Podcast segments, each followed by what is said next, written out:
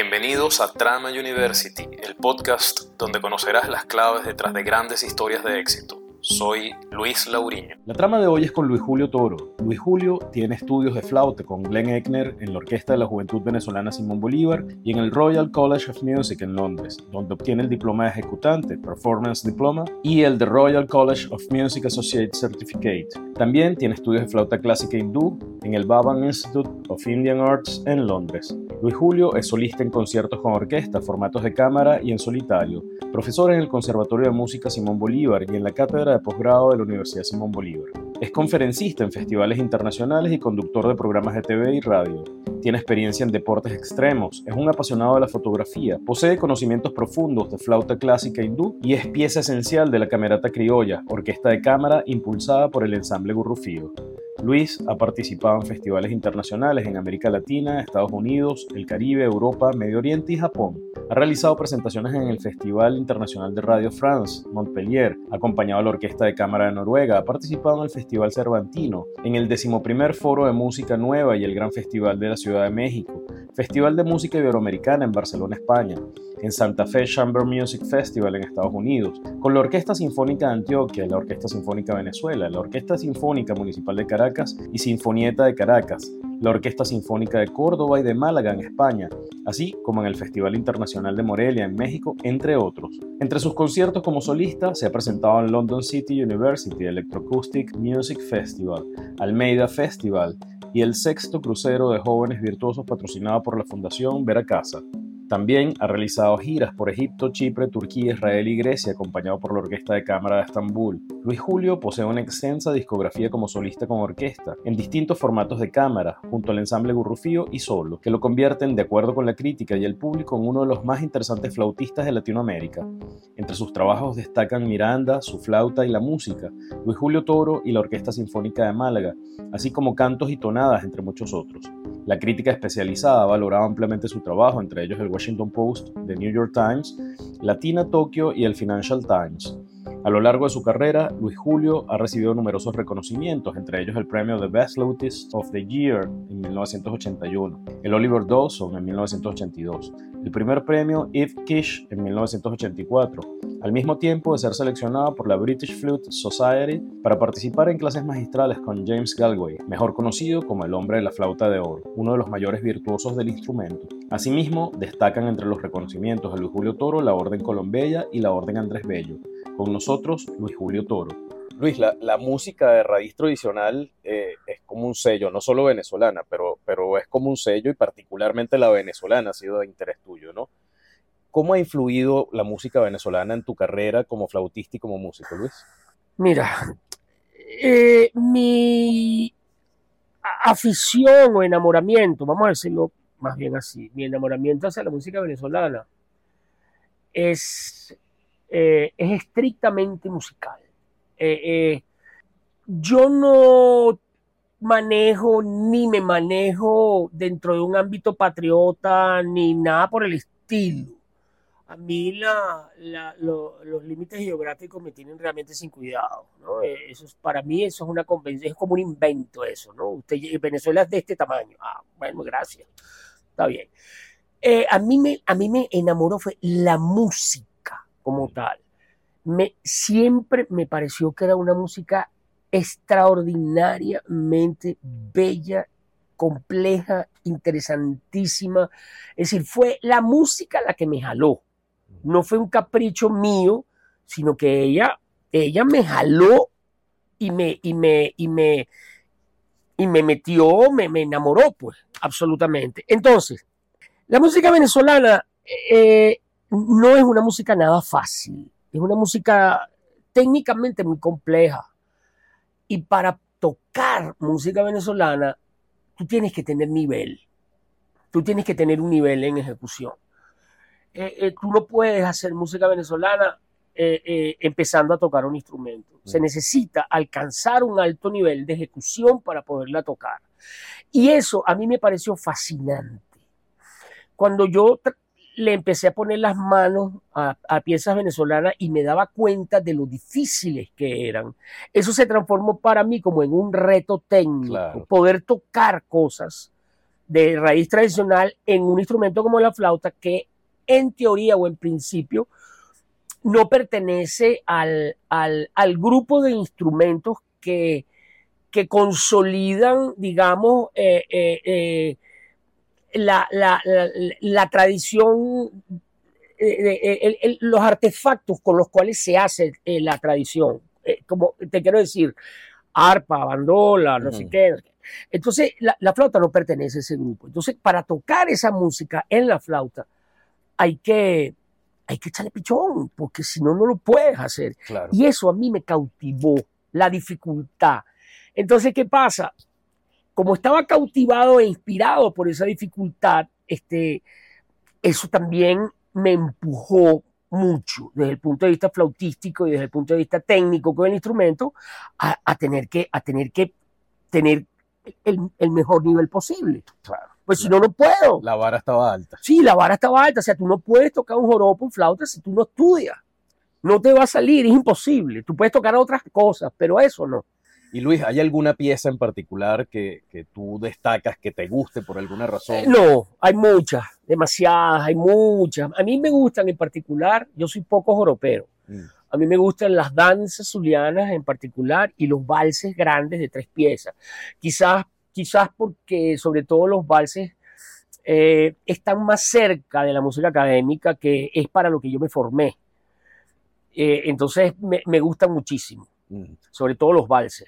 Claro. Luis, en este preciso momento estamos en, en, el marco de eso que llaman la cuarta revolución industrial y, digamos, las eh, potencialidades de cuánta cosa eh, a partir de las tecnologías, pues es, como eh, una característica de estos tiempos, ¿no?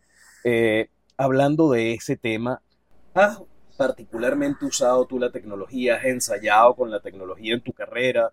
¿Ha tenido alguna influencia particular? Sí. ¿Ha evolucionado a lo largo de los años? Sí, claro. Yo utilizo las herramientas. No me considero un individuo particularmente moderno. Mm. Este, eh, a mí la tecnología me llegó tarde, bueno, por un asunto generacional, es decir, yo no crecí con la tecnología. Eh, la tecnología apareció después que yo. Entonces tuve que aprender un poco, no mucho, este, pero sí la utilizo, la utilizo como herramienta de trabajo, no tanto para, para la ejecución de, de eh, o, o, o, involucrada en un concierto con, con una excepción. Sino como herramienta de trabajo, muchas veces para, para ensayar y para una cantidad de cosas, este, hay, hay herramientas que utilizas que, que te ayudan a, a aprenderte algo, a, a, bajarle la velocidad para hacerlo más lento, a, a para podértelo tocar. Ahí, entonces, en ese sentido. Y sí, cuando te digo, una excepción, eh, dentro del ámbito, eh, eh, digamos, académico, sí, durante una época estuve muy cerca de, la música que requería de sonidos electrónicos. Sobre todo después de graduarme, a raíz de la amistad con un gran músico que desgraciadamente murió hace unos meses, Javier Álvarez, un músico mexicano, eh, eh, tesoro nacional y todo, un individuo de, de alto calibre hicimos muchas cosas con electrónicos en donde la computadora pues era una herramienta indispensable para esa música. Pero en el ámbito estrictamente académico, okay. sí la hice, sí. Luis, eh, a mí particularmente el programa de radio que tenías, este, me parece, bueno, y el de televisión también, me parece interesantísimo porque tenía un componente didáctico que, que bueno, yo me lo disfrutaba mucho. Además era un programa que yo escuchaba muy temprano en la mañana, y a esa lo, hora... Lo lamento por ti. No, no, no, para nada. Yo, yo, yo soy un tipo que trabaja en las mañanas, en, la, en, las noches no puedo. Entonces para mí era maravilloso y era como un momento solo escuchando la música y los cuentos detrás de la música. Al final es un ejercicio didáctico, ¿no? Entonces a propósito de eso, eh, y yo sé que has hecho muchas cosas en ese sentido, ¿de, ¿de qué manera has promovido tú la educación musical y cultural en Venezuela? Porque Mira, tienes un particular interés por eso. Sí, yo no sé cómo la habré, habré contribuido, no lo sé, eso lo dirán los demás. Pero lo que pasa es que yo vengo de una familia de educadores. Mm. Mi padre era maestro, mi mamá fue maestra, mis, mis tíos en términos generales también lo fueron. Eh, por una razón o por otra. Siempre, digamos, el componente, mis abuelos, fundadores del Instituto San Pablo, este, Roberto Martínez Centeno, un individuo que, que eh, miembro de la Academia de la Lengua y, y, siempre el componente, digamos, didáctico y académico ha estado presente. Quizás es algo, es algo natural. A mí me encanta echar cuentos. Mm. Y si los cuentos tienen sustancia y tienen sustancias de algo que yo me sé, pues me gusta más todavía. Y, y, sobre todo cuando, cuando, veo, cuando veo la respuesta en la gente que lo escucha, es, es una sensación eh, que me produce muchísimo, muchísima alegría, muchísimo placer. Yo creo que al final es como innato eso, no, no, no me nunca me lo propuse para nada. Eh, eh, me sale así, tengo como una especie de alma de jockey explicativo, una cosa rara. También eso fue un ejercicio que, que, siempre hemos hecho aquí en mi casa. Eh, siempre hemos tenido la tradición, la costumbre, que ya es tradición, de reunirnos a escuchar música y hablar de esa música. A veces siempre con mi hermano y con algunos amigos, pero siempre sucede. Inclusive eh, eh, hacíamos unas sesiones de YouTube en donde escuchábamos y hablábamos sobre lo que estábamos viendo de una manera intensa, seria, ¿no? La música no era un acompañante de fondo, la música era la protagonista. Claro. Entonces, se me, siempre se me hizo como muy natural contar esas cosas que, que, que las que me sabía sobre la música que estábamos escuchando. Claro. Y fíjate, Luis, aparte de la música, haces cuánta cosa. Eh, hace poco supe que estabas metido en el mundo de la herrería, pero sé que surfeas, eh, etcétera, ¿no? ¿Cómo, ¿Cómo es ese balance en tu vida entre la música, deportes extremos, fotografía y, cuánta actividad? Pues no lo puedo evitar. no lo puedo evitar. Este, yo tengo muchos intereses, me gustan muchas cosas y, y, no quiero dejar de hacerlas y no quiero dejar de experimentarlas, aunque sea por poco tiempo, porque muchas de ellas las he hecho y después no pasó nada, pero otras me he profundizado un poco más, pero también tiene que ver quizás con mi crianza. Eh, mi papá era biólogo y daba clase por la mañana, pero en la tarde eh, mi casa era un taller de cuánta cosa se le ocurría. Hicimos lanchas aquí, hicimos lanchas en serio, lanchas grandes. Imagínate. Hicimos lanchas, hacíamos, hacíamos eh, la fiebre del telescopio, luego venía la fiebre de tal cosa, y íbamos a, siempre, siempre estuvo presente esa, ese contacto con la vida y, y sobre todo esa actitud de hacer cosas. Mm es algo que indudablemente heredé de mi padre.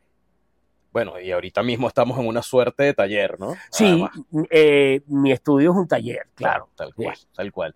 Luis, ¿cuál ha sido el mayor desafío que has enfrentado en tu carrera musical? El mayor desafío ha sido el más tardío. Poder entender qué carajo es lo que está pasando ahorita. Eso para mí así eh, resulta tan difícil. Es, es una angustia cotidiana el cambio, el cambio que ha experimentado la humanidad por muchísimas razones que nos tomarían horas de, de conversación, ha sido en el, en el, ámbito de la música, ha sido muy difícil de asimilar, eh, ha sido muy difícil adaptarse. Si es, que, si es que es posible adaptarse, no lo sé. No lo sé. Indudablemente lo que uno hace cada vez hay menos interés por eso. Por lo que, por lo que a mí me gusta hacer, digámoslo así. Es decir, ven, vivir hoy en día de tocar recitales de sonatas de Bach, como en algún momento lo he podido hacer, ya eso no es posible. Es imposible. ¿Por qué? Bueno, porque el mundo cambió. Por todas las razones que podríamos desarrollar. Ese para mí ha sido el mayor desafío y es en el que estoy ahorita, tratando de entender qué es lo que está pasando. Claro, claro. Luis, ¿hay alguna pieza musical que te haya particularmente emocionado en su interpretación? Sí, la novena de Beethoven. ¿Ah, sí?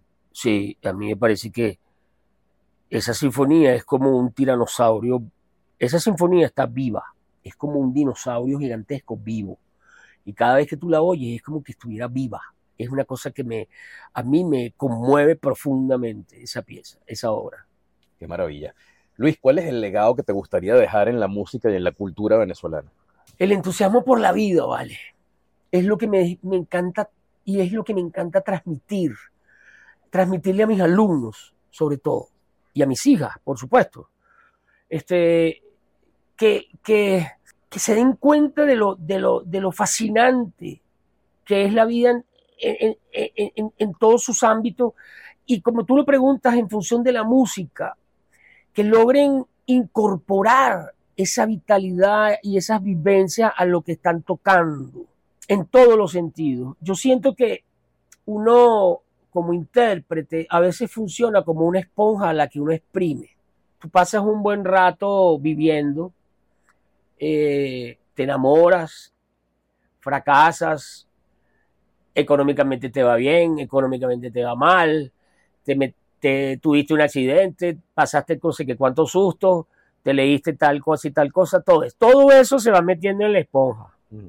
Entonces cuando tú tocas, o cuando sí, cuando tú, cuando tú te desenvuelves como intérprete, tú agarras esa esponja y la exprimes, ¿verdad?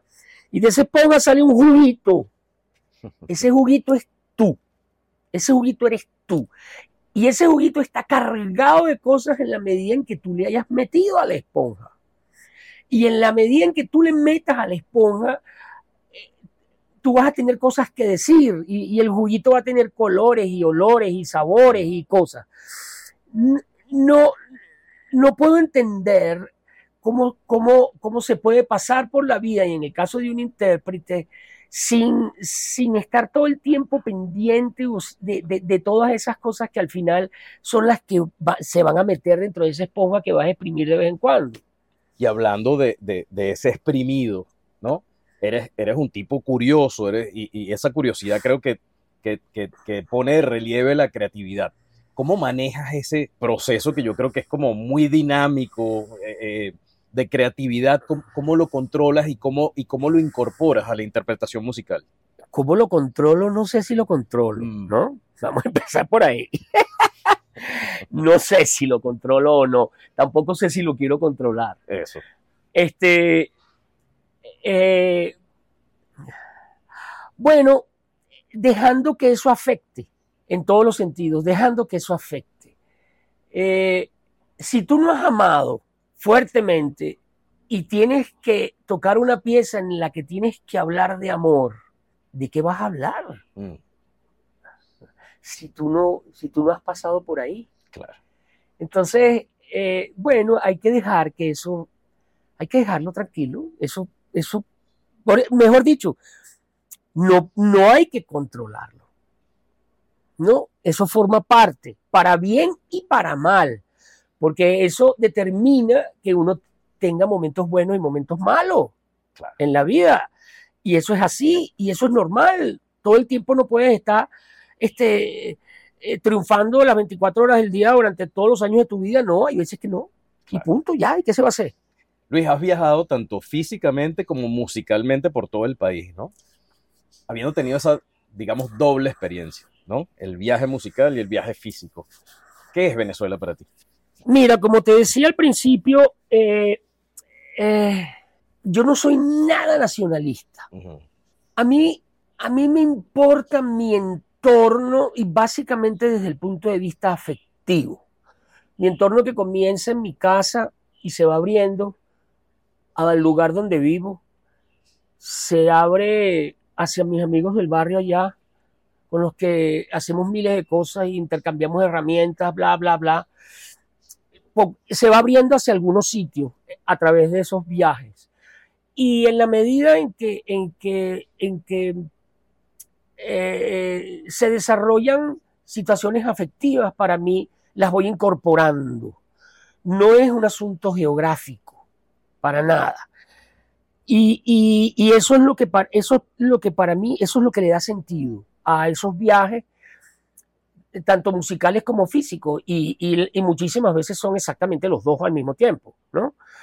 Pero, pero se trata de la, de la vivencia afectiva, no, no hay nada más allá. No me interesa cuánto mide, ni hasta dónde llega, eh, eh, y cuál es el límite. Ni me, interesa el, ni me interesa tampoco el concepto, ni el concepto de nación, ni el concepto de Estado, ni nada. Es el entorno de la gente con la que yo me relaciono, lo que le da sentido y lo que me hace sentir, lo que, lo que, hace, lo, lo que desarrolla en mí un sentido de pertenencia. Es decir, pertenezco al lugar donde vivo y a, y a la gente que me rodea, eh, unos más cerca y otros, y otros más lejos. Pero a eso a lo que, a lo, que yo pertenezco. Con eso tal vez me respondes a la, a, la, a la, otra pregunta que te quería hacer a propósito de eso, porque, a ver, tienes, como, como lo señalaba al principio, tienes una formación, digamos, académica sólida, una experiencia vasta eh, en la interpretación de, de, de, la flauta, y tal vez eh, eso facilitaría las cosas para estar en otro país haciendo cosas, en un ambiente tal vez en este momento un poco más amable o lo que sea. ¿Por qué estar en Venezuela, Luis? Yo creo que, eh, fíjate que eso no pasa. Eh, eh, hay gente que a mí me da risa, porque mucha gente viene y te comenta, oye, vale, pero tú te, deberías, te deberías ir, punto suspensivo. Uh -huh tú estarías triunfando en no sé. Oye, ¿sí? Uh -huh. ¿Y tú crees que allá no hay gente igual y, mejor, y mucho mejor que uno también? Es ser, ¿tú crees que cuando yo me vaya para allá yo voy a ser el único que toca flauta en determinado país? No, va a haber gente maravillosa en esos países a los cuales pertenecen, que conocen profundamente. Eso no es así tan fácil. Eso es un poco como una fantasía y, y además una fantasía que ha estado muy de moda en los últimos años, Seguro. en donde la gente jura que se va y triunfa, se va y triunfa. Mm. No, no. Lo que pasa es que no lo dicen. Claro. No dicen. Los que no triunfan no dicen nada. Pero entonces, no, que es bueno. Y no, pero es que nunca me ha interesado, en verdad. Yo, yo pertenezco a esto, aquí. O sea, eh, esto es lo que me hace feliz, no me interesa. No, no, no. Porque es que no se trata de un éxito, un éxito así seco. No, y tal, no, me dieron, sí, me dieron un puesto en la Universidad de Wichita, o de vaya usted a saber dónde, uh -huh. y estoy ahí trabajando. ¿Cómo no? Magnífico y tengo carro y tal, y una casa con una piscinita y un jardincito y bla, bla, bla, bla, bla, bla, pero no conozco a nadie, no tengo amigos, no, no, no, no, no, no esto, no, no lo otro, no lo otro, no lo otro, no, no, no, no, no, no. No, no, no puedo, no me interesa. No hay afectos, no hay, no hay, no, es difícil realmente cuando emigras consolidar esos afectos, es difícil, es difícil. Sí. Y sobre todo ahorita, en donde, en donde cada vez eso importa menos. Desde luego. Eh, eh, cuando, cuando esa cantidad de europeos se vinieron para acá en los años 40, en los años 30, por todas las razones que conocemos, era distinto. La gente tenía otra manera de ver la vida, había, otros, había más espacio y había sobre todo más tiempo y más espacio para querer o para no querer también te podías molestar y decir no, pero había más espacio para, para, para, para estar más cerca de las emociones y de los afectos. Y yo siento que ahorita no lo hay. Estamos tan invadidos por esa maldición tan mal utilizado del aparatico en cuestión que, que, que, que la gente joven, y tú lo ves, pues es un tema ya es un fastidio hablar de eso casi. Que, que, que, que, la gente, los muchachos, tú les estás hablando y están viendo el celular mientras tú les estás hablando, les importa un carajo lo que tú les estás diciendo. Sí, sí. Aunque le estés contando el secreto más extraordinario del mundo, aunque le estés contando algo que te pasó, que te estás muriendo, aunque, lo que sea que tú les estés diciendo, ellos están viendo el celular. Mm. Entonces tú dices, no, hombre. Entonces, en esos términos, irte para afuera, a quedarte solo, en una casa con un jardincito y una piscinita, en el mejor de los casos. Porque podrías terminar pasando el resto de tu vida viviendo en un cuarto con tus tres hijas, en un, con un colchón en el piso, tocando en dos locales a la semana en la noche. viviendo como un perro. Y yo eso no lo voy a hacer. No lo voy a hacer. Luis, hoy eres un músico reconocido, un músico con unos logros importantes y a veces eh, un, tercero puede entender que, bueno, llegaste ahí, porque, bueno, porque tienes unas habilidades y ya está, pues. Eh, llegaste fácilmente allí y es fácil mantenerse allí. Y sabemos que no es así. ¿Qué hay detrás de ese día a día que permite construir el llegar allí? Constancia, pero de la arrecha. Eh, yo no tengo ningún talento. Yo soy de este taburetico en el que estoy sentado ahorita. Aquí es donde yo me paso 400 horas de mi vida este, estudiando. Si yo me estudio, no me sale. Así de simple, no me sale. Y si yo, dejo si yo dejo la flauta un día, la flauta me deja dos a mí. Si yo la dejo una semana, ella me deja cuatro semanas a mí. No puedo, no me puedo dar ese lujo. Eh, es, es, es muy fácil eh, es muy fácil ver los resultados de cuando hago lo contrario. Es decir, así de simple. Si me estudio, me estrello. No hay manera. En el caso mío, puede que haya otras personas que, tienen un talento fantástico y se puedan dar en el lujo de, estar un poco más relajados. Yo no puedo. Yo, yo, si yo no mantengo una disciplina diaria de trabajo, tanto desde el punto de vista intelectual como desde el punto de vista motriz, estamos hablando de un asunto motriz. Si yo no toco flauta en la mañana y tengo ensayo y tal, y qué sé yo, la flauta me suena feo en la tarde. Y Luis, una pregunta a propósito de eso, porque a veces uno tiene la fantasía también, yo particularmente que no soy músico, de que el músico se entrena muchas horas, practica muchas horas, pero practica la ejecución del instrumento y ya. Y a mí me da la impresión, tú me corregirás si no es así, que es una formación mucho más integral. Es una formación que implica la ejecución del instrumento por muchas horas, pero también investigación, lectura, eh, inclusive un entrenamiento visual, porque... Todo. Sí, ¿no? Todo, todo cuenta. Y mientras más hay, mientras existan más cosas, mejor. Eso. Este, porque eso te va dando, se te va abriendo el marco referencial y vas incorporando más elementos a, a lo que tú quieres decir. Eh, y así debería ser en todo. Si tú estás estudiando ingeniería y estás, o estás estudiando matemática, pero no tienes idea de quién fue Newton, oye, ahí hay un vacío grande en tu, mm. en tu desempeño como, como, como matemático, como ingeniero. Sí, yo creo que si, si tú como ingeniero mecánico no nunca te llamó la atención ver eh, que compartíamos o leerte la biografía de Leonardo da Vinci, como diría yo, bueno, estás pelando.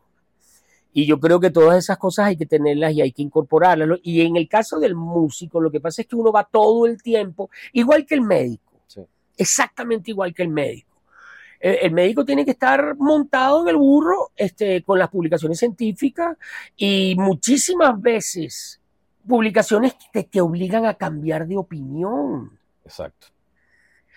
Y como decía Leonardo, él decía, uno de los de las muestras, no me acuerdo textualmente, o, una de las cosas que definen a un individuo inteligente es la capacidad de poder cambiar de opinión.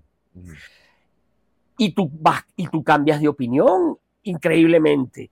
Y dígame un médico que toda su vida ha pensado que el colesterol bueno y el colesterol malo y que, y que los cereales y que tal y qué sé yo, y resulta que después te enteras de que eso fue una pataraña, de que eso no es verdad, de que la grasa animal no es tan mala como dicen y que tú sí te puedes comer dos huevos duros todos los días. Pero hace 20 años eso era impensable. ¿Cómo es posible? ¿Cómo te vas a comer dos huevos duros? ¿Estás loco? Ahora resulta que no.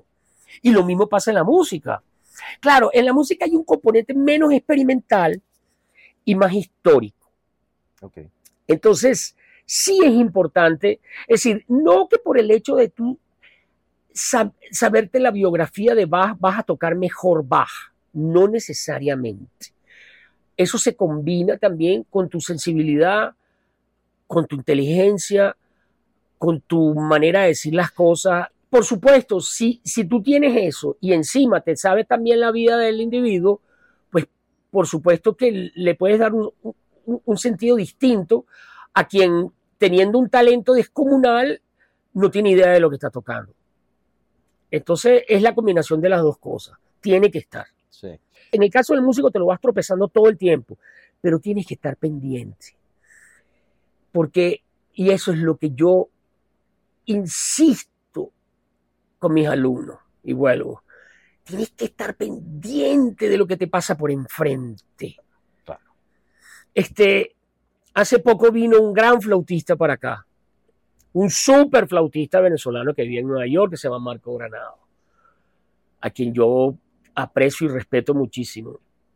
Chico, y, mi, y mis alumnos no fueron a las, ni a las masterclasses ni nada. Yo decía, pero bueno, ¿qué es esto? Vale? ¿Qué, ¿Qué, les pasa? O sea, ¿qué es esto? No entiendo. ¿Cómo, cómo van a estar tocando un instrumento y, y no, no, escuchar, no ver, no, no, no entiendo? Y me puse bravísimo. Claro. Y fue un tremendo lío. Al, al final fue, bueno, me puse bravísimo, me molesté mucho, porque no, no, no, para mí eso no, no lo puedo entender. Y fíjate, Luis, detrás de esas horas de entrenamiento, también uno puede tener la fantasía de que, bueno, a un músico, un flautista que le gusta la flauta, eso es diversión pura, pues pasar ocho ah, sí, horas, claro. ocho tráete horas, la flautica, tráete la flautica. Sí, Exacto, cómo no. exacto. ¿Cómo haces para...? Porque llega un, un nivel, supongo yo, como en toda profesión, cuando te lo tomas muy en serio, llega un nivel en el que ya es hasta dolorosa la práctica y el estudio, ¿no? Entonces, ¿cómo haces para mantenerte en esos momentos enfocado, eh, mm, digamos, motivado? Eh, eh, ¿cómo, ¿Cómo haces para mantener esa disciplina en esos momentos que son mentalmente agotadores? Bueno, hay veces, hay veces, hay veces que colapsa, hay veces que, que pierdes el rumbo, ¿no? Ahora, lo importante es que no sea muy, que no se repita mucho. Decir, sí pasa, por supuesto que pasa. Hay momentos, hay momentos de la carrera en donde no encuentras la solución, en donde no suena como tú te lo estás imaginando, o en donde simplemente no llegas a la velocidad a la que quisieras llegar en la ejecución de una pieza, y, eso frustra, golpea, te hace sufrir, ¿no? Como decías tú, es doloroso. Y, y, produce, produce, eh, te enferma, ¿no? Eh, eso es inevitable. Lo, lo, lo, lo, que uno tiene que tratar es de que no pase mucho, Mm, que pase lo menos posible, pero pasa. Claro, claro. Claro que pasa. Claro. Luis, ¿qué papel has mencionado en varias oportunidades durante la conversación a la familia, a los amigos? ¿Qué, qué papel ha desempeñado la familia, en la familia en tu carrera como músico? Bueno, mi hermano es músico, por ejemplo. Mm, Alonso. Sí, eh, con quien siempre he compartido muchísimo eh, aquellas de esas sesiones de escucha de las que te hablaba, Sí. que han sido ritual aquí en mi casa, junto con él y, y otros amigos más. Y, y fíjate, a mí me pasa una cosa curiosa. A mí me gusta tocar con las personas que quiero. Cuando, cuando toco con una persona que no conozco en absoluto, por supuesto, yo estoy abierto a, a que pasen cosas bellas, pero mm, primero no sé si van a pasar. Y bueno, si pasan, bienvenidas, pero casi siempre vuelvo a los mismos, a los mismos con los que he sido feliz tocando, siempre. Y si tengo la oportunidad de escoger eh, eh, entre, entre un pianista genial eh, que, me, que me proponen y otro pianista genial que es amigo mío, pues toco con mi amigo. Claro. Porque el otro sea un genio, no, eso no me importa. Me, me, gusta más tocar con mi amigo. Y fíjate, Luis, más temprano mencionaba tu, tu, tu alto nivel y los logros, eh, los reconocimientos que has obtenido. ¿Cuáles dirías tú que han sido las claves que te han permitido llegar a ese nivel, si es que existen algunas claves? La terquedad, por supuesto. O sea, dale y dale y dale y dale y dale. Así de simple, es que no hay, no hay secreto, no hay misterio. La vida de un músico es como la vida de un, de un individuo que se dedica a las artes marciales, que terminan viejitos así y de repente los ves eh, haciéndole una llave a un grandulón. Y, y, porque toda la vida mantienen esa, esa forma de vivir, porque eso es lo que es, es una manera de vivir.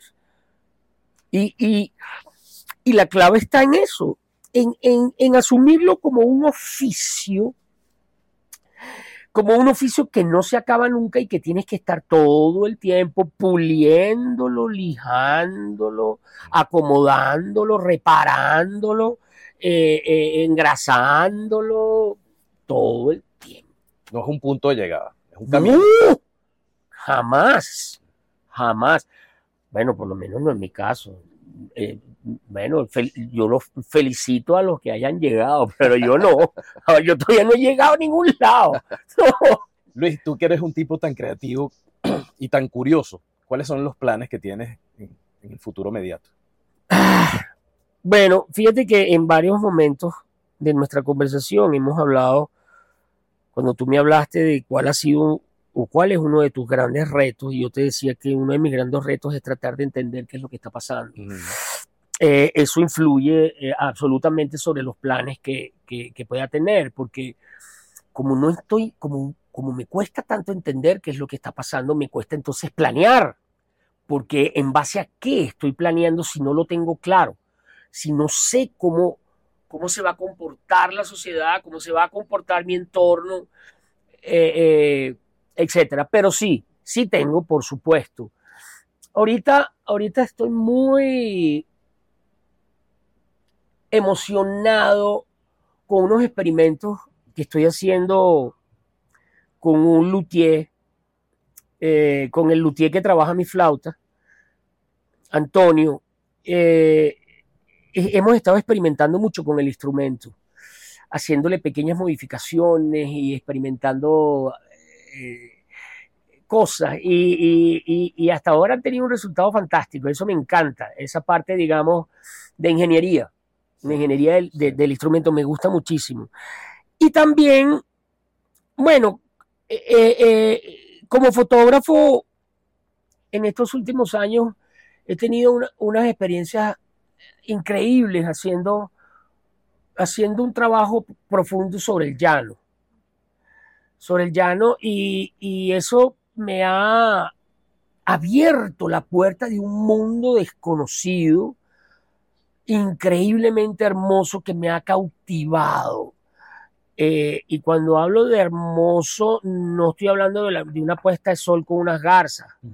Estoy hablando de la gente que lo conforma. Porque es hermoso cuando están pelando también una vaca que tú dices, ¡ay, mi madre! Pero allá hay una cantidad de cosas hermosísimas también que se dan. Seguro. El llano es rudo, el llano es fuerte ya no tiene, si pudiéramos decirlo así, él ya no tiene una personalidad caramba, tremenda. Y, eso lo he disfrutado mucho y he, tratado de, reflejar en mis fotografías un poco de eso, muy inspirado en la poesía de Arbelo. He tratado de, de que se vea la poesía de Arbelo en la fotografía de que se sienta esa, bueno, esa cosa tan mágica, tan particular, tan especial que tiene, que tiene el llano con sus momentos y con sus personajes. Eso me, tiene muy cautivado. No quiero terminar, es decir, se terminó un libro, pero se terminó un libro, Reliquias del Llano, que hice junto a Otto Gómez y Juan Vicente eh, Carrillo y Javier Mesa como fotógrafo también, compartimos los dos las fotografías del libro. Ahorita estoy haciendo otro libro con Otto Gómez, que es un libro sobre leñas, sobre madera y sobre leñas, que también ha incluido muchísimos viajes.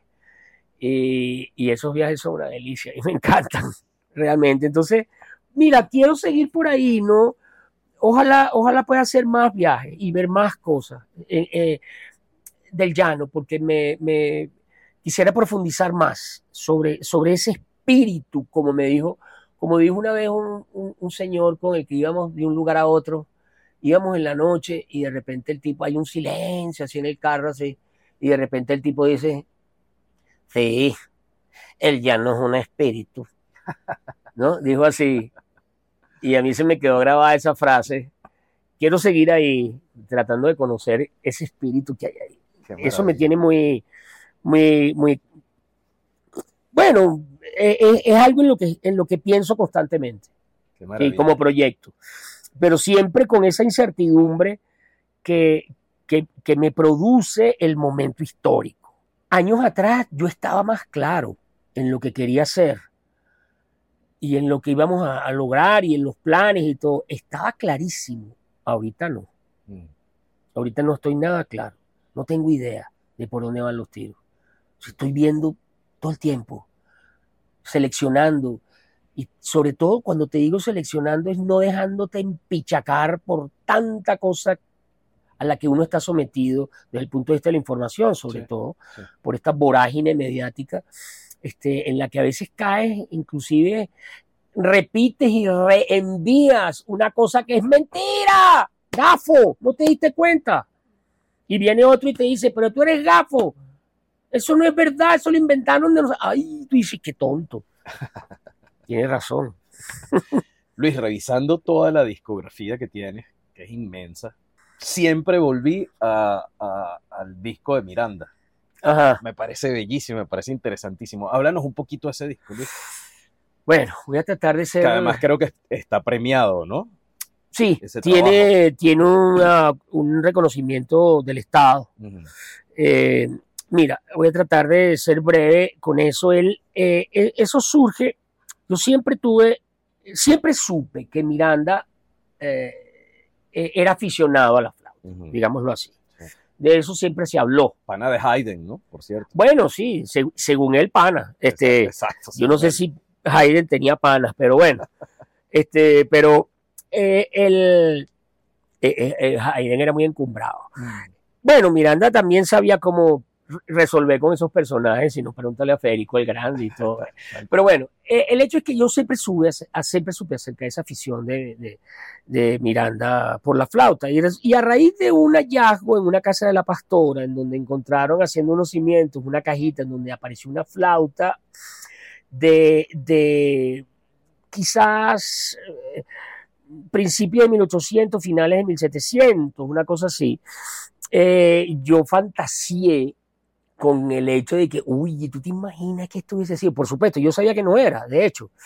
Pero eso, me, eso fue como el gatillo, ¿no? De, de, de, eso fue lo que disparó la idea de poder hacer un disco con la música que había en el archivo de Miranda, eh, pero el problema que teníamos era que no sabíamos cuál instrumento era el que él utilizaba. ¿Por qué?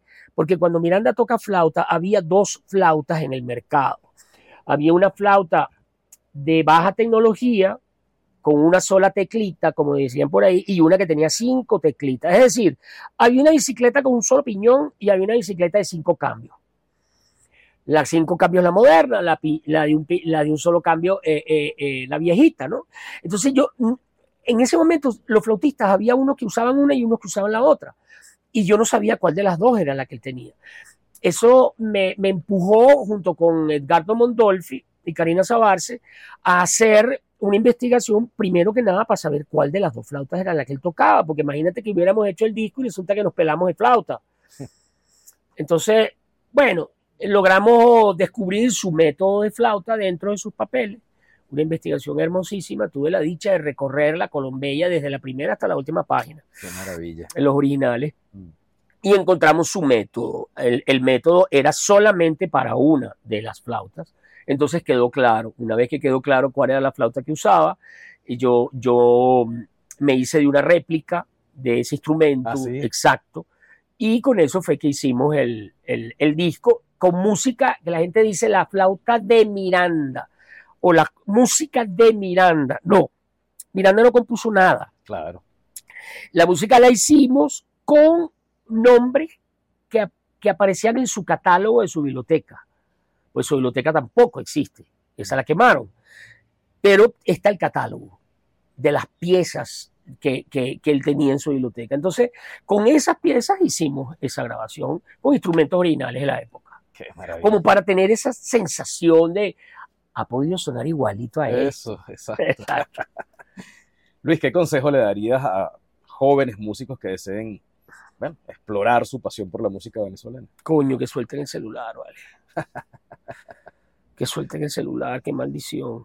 O que lo aprendan a usar para lo que es, que lo aprendan a usar bien. Mira, la música venezolana, en la música venezolana no hay mucho que investigar. Bueno, por varias razones. Primero, porque somos un país muy joven. Entonces tú empiezas a ir para atrás y de repente se acabó. Eso. ¿no? Ya no hay más para atrás. Eh, lo que está atrás está bastante claro. han habido grandes pensadores que se han dedicado a eso y lo han hecho muy bien. La música venezolana está en el aire, está, está, está así, está, está facilita, pues, en todos lados.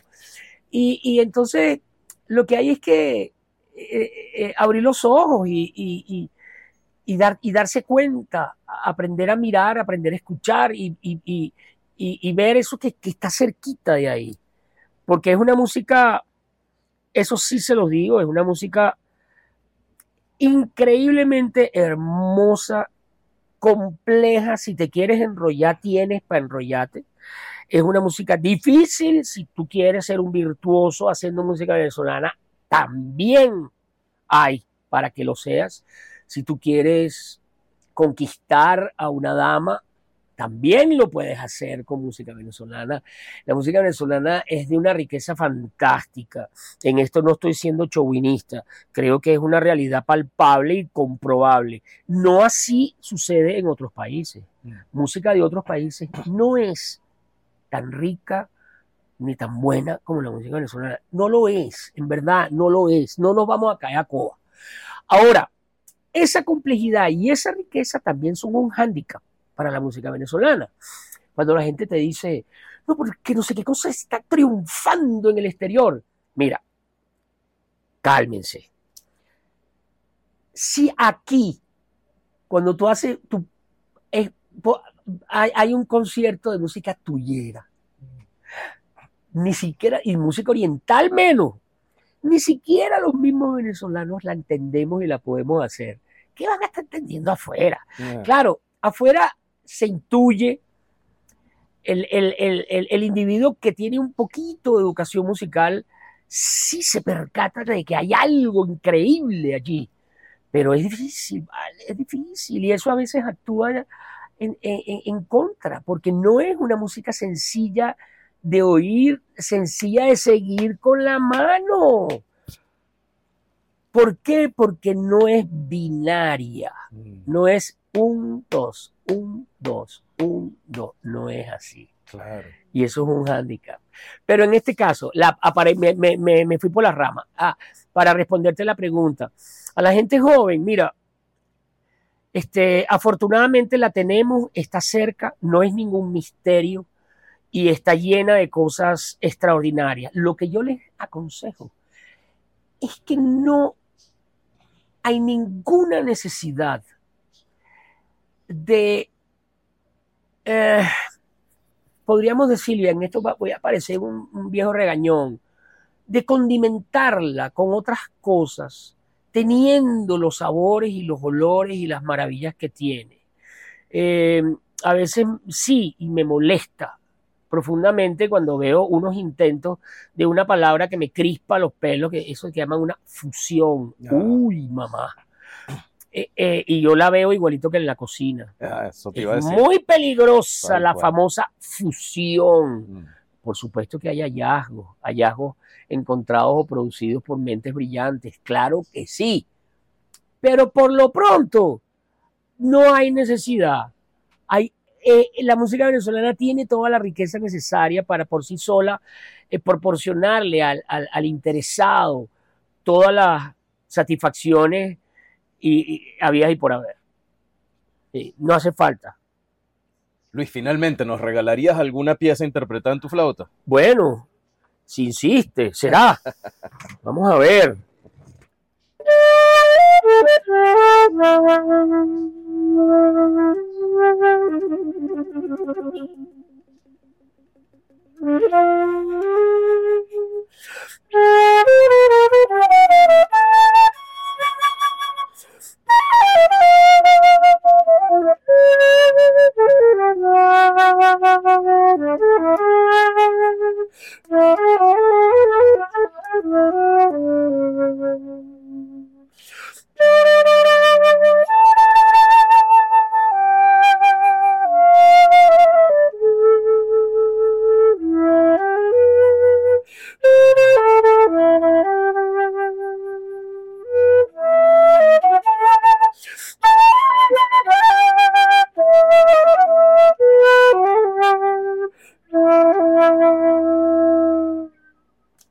maravilla, Luis. Gracias por habernos permitido sumar tu historia a nuestra trama. ¿A y que, no, un vale. gran abrazo. ¿A que no sabes cómo se llama esa pieza? ¿Cómo se llama? No sé. Bueno, vamos a ponerle un nombre. No sé, vale. No sé. ¿Qué nombre le ponemos? Ponle. Ponle. Viernes. Viernes. Como el Listo. personaje de. De Robinson Crusoe. Así es. ¿Era viernes que se llamaba así? Viernes. Sí, sí, claro. Luis, gracias por No, permitido sumar tu historia a nuestra trama. Un Encantado. abrazo. Esto fue Trama University. Si quieres conocer más, visítanos en www.tramauniversity.org o encuéntranos en Instagram como Trama University. Recuerda suscribirte y recomendar nuestro podcast. Te esperamos en una próxima edición.